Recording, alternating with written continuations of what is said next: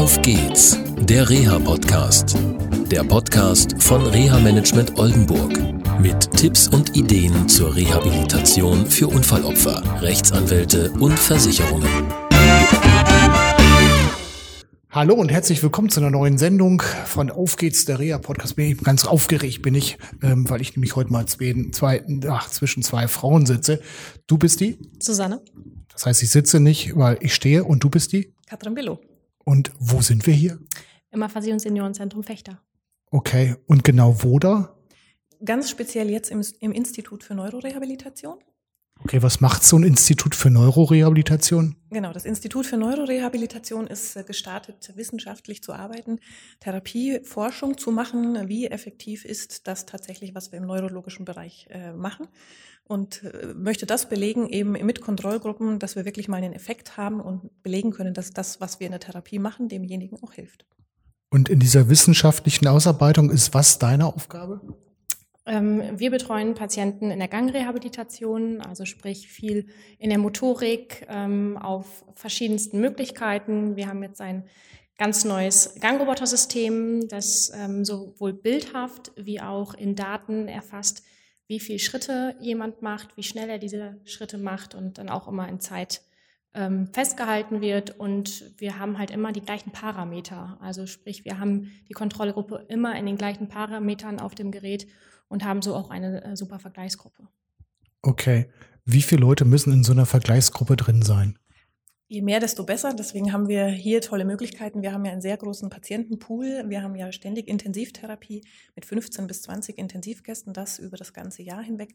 Und gleichzeitig sind wir die größte neurologische Ambulanz hier, wo wir sehr, sehr viel Patienten nach Schlaganfall oder Schädelhirntrauma begleiten, wo wir dann die Kontrollgruppen auch draus nehmen können. Okay, und hier bedeutet wo? Im Institut für Neurorehabilitation. Genau, aber regional, Kreis Fechter Klar. und ähm, Kloppenburg? Genau, regional tatsächlich äh, bis Oldenburg und Bremen teilweise auch Osnabrück, also so ja ganze Weser-Ems-Bereich würde ich sagen. Okay. Und ja, viele, die mal aufgepasst haben, es gibt noch alte Sendungen auch mit dir und ähm, ja, das ist ja auch äh, so, dass ihr hier im Aphasie-Zentrum ja bundesweit und sogar bis nach Österreich arbeitet. Das darf man ja auch nicht vergessen. Also alte Sendungen noch mal anhören, das kann sich lohnen. Okay, ähm, jetzt haben wir hier so ein, so ein ja, großes Gerät. Was ist das genau? Das ist ein Gangrobotiksystem. Das heißt, ähm, wir können Patienten aller ähm, aller aller Mobilitätsgrade. Ja, ist ein schwieriges ja. Wort. Ich finde das auch nie wieder, aber das ist, ähm, ja, manchmal hat man so einen Hänger oder so, aber du arbeitest im Aphasie-Zentrum, ja, genau. also Wortfindungsstörung, kein Problem. Wenn nicht, fragen wir Katrin, die kann dir helfen. Also, es geht um die Mobilitätsgrade, Mobilitätsstörungen. Äh, welche genau? Ähm, wir können in diesem Gerät Patienten therapieren, die gerade stehfähig sind oder eine gewisse Zeit kurz frei sitzen können. Das heißt, ähm, auch schwerst betroffene Patienten, die müssen eine Kopfkontrolle haben und wir können dann natürlich hochgehen bis Fußgänger, fitte Patienten, orthopädisch-chirurgische Patienten, die auch Probleme in der Symmetrie haben und die hier in dem Gerät trainieren. Okay, jetzt hast du gesagt, die gerade sitzen können. Ein Querschnittsgelähmter kann auch gerade sitzen. Also ich denke mal so an einen kompletten Paraplegiker. Wäre das auch ein Patient, der hier reingehören würde? Ja, sowohl Paraplegiker wie auch halbseitigen Patienten. Das ist überhaupt kein Problem. Wir haben ähm, bei Patienten, die noch nicht richtig stehfähig sind, auch die Möglichkeit, mit Knieschienen zu arbeiten, um den einfach den Patienten noch etwas mehr Halt zu geben.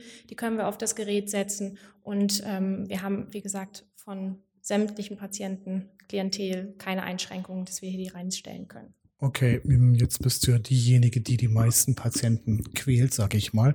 Ähm, was wäre bei einem Paraplegiker, ich hänge da jetzt mal ein bisschen mich rein, äh, das Ziel? Weil bei einer kompletten Paraplegie, also voll komplette Querschnittlähmung äh, im unteren Bereich, ähm, da wird es ja nicht so sein, dass derjenige wieder ähm, laufen kann. Was wäre zum Beispiel da das Ziel, den Geotrainer heißt da, glaube ich, mit einzusetzen?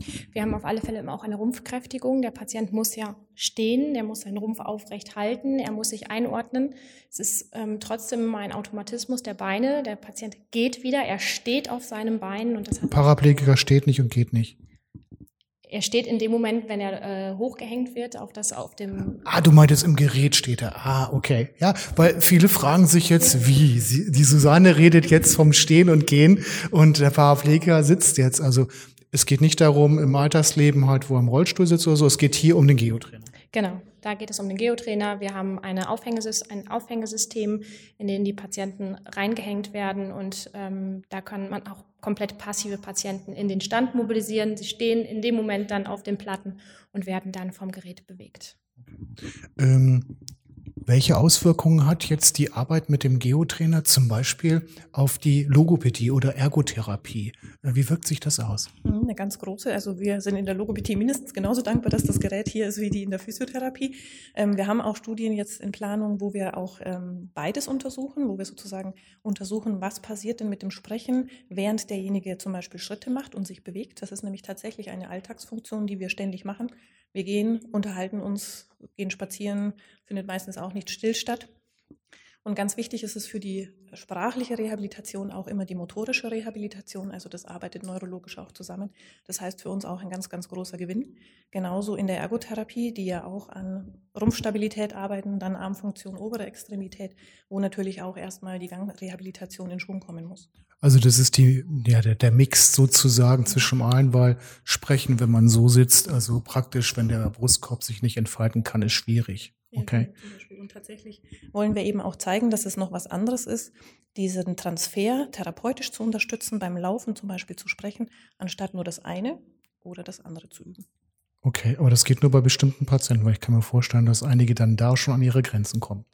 Das wird angepasst, natürlich nach Niveau, aber im Grunde ist es mit jedem Patienten möglich. Es kann ja auch von der basalen Kommunikation die Rede sein, dass wenn ich laufe, ich in der Lage bin, eine Ja-Nein-Kommunikation zu führen. Bis dahingehend, dass jemand schon sehr, sehr fit ist, ich sage mal fast keine Probleme mehr beim Laufen hat, auch beim Sprechen, nicht mehr besonders viele Auffälligkeiten hat, aber gerade dann bei der Kombination noch in Stress kommt oder dann Probleme bekommt und das eben besonders trainiert werden muss. Okay.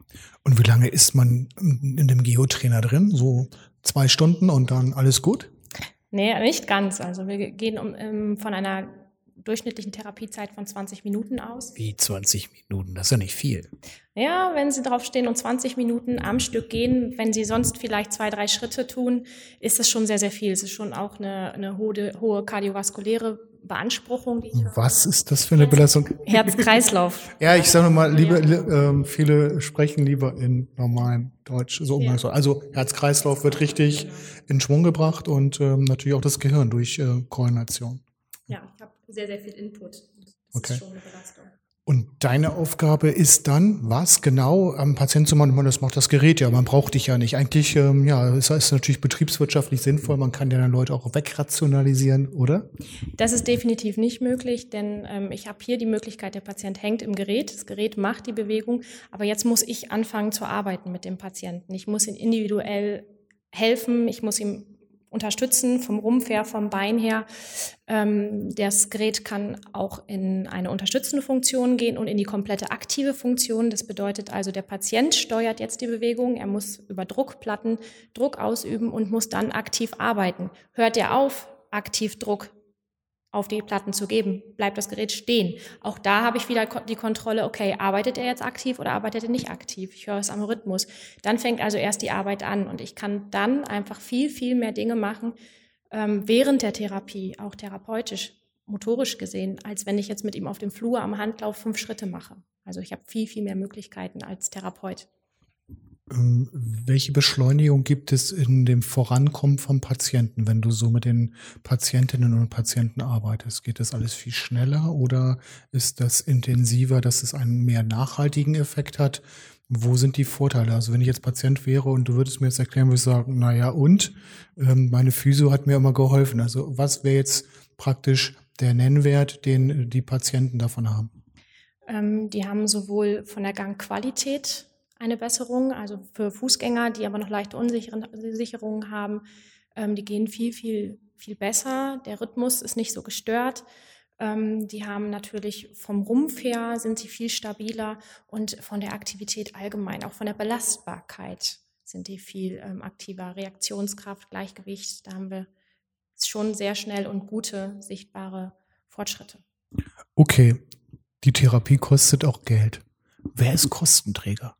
Kostenträger sind einerseits die Krankenkassen, sind aber auch Berufsgenossenschaften oder Pflichtversicherungen. Ähm, das ist je nach Fall, das hängt ja auch immer von demjenigen, den wir betreuen, dann auch ab.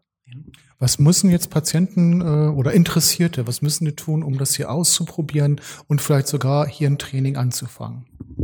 am besten bei uns anrufen. Dann ist es immer gut. Wir laden gerne auch Gäste und Betroffene ein, sich das einmal vor Ort anzuschauen.